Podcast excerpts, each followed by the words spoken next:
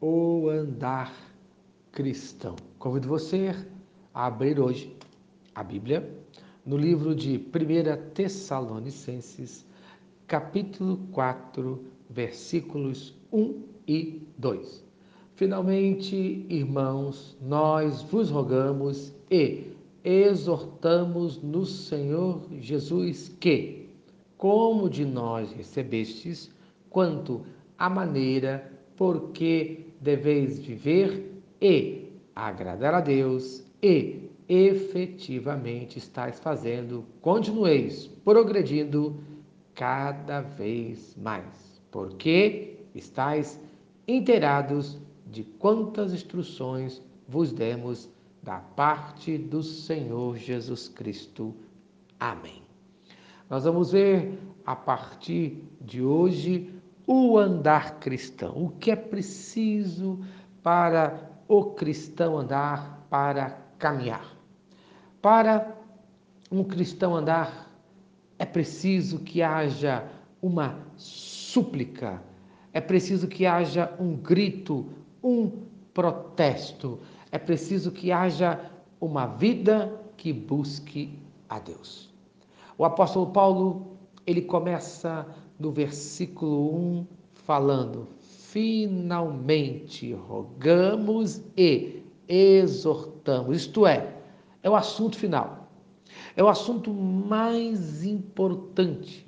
É o assunto que merece toda a atenção nesta carta é o assunto que merece toda a sua atenção. Por isso, eu clamo que você preste muita atenção nesta mensagem, pois você tem necessidade dessa mensagem.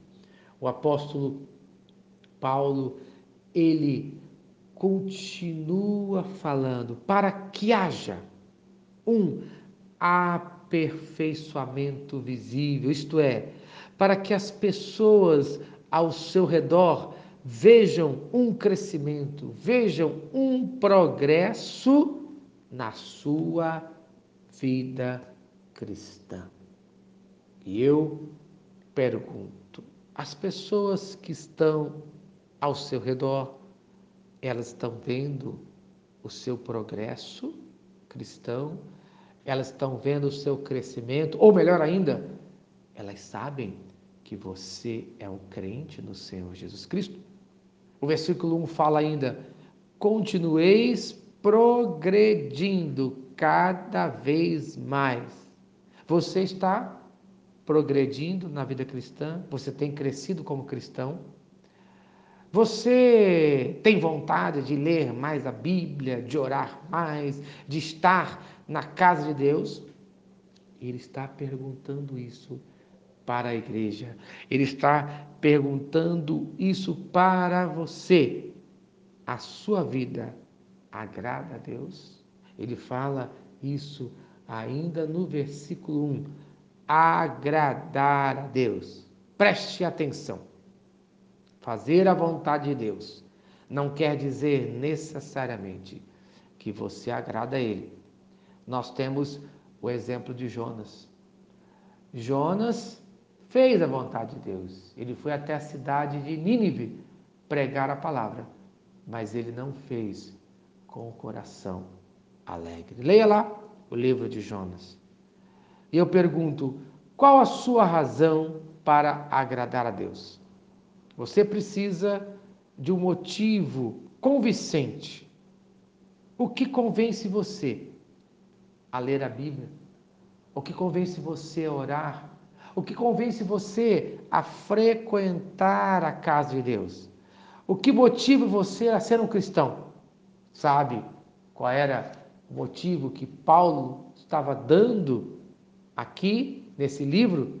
Veja o versículo do número 2. Porque estáis inteirados de quantas instruções vos demos da parte do Senhor Jesus Cristo. Sabe? Nós temos instruções de Deus para seguir a Sua palavra, para fazer a Sua vontade, para andar no seu caminho.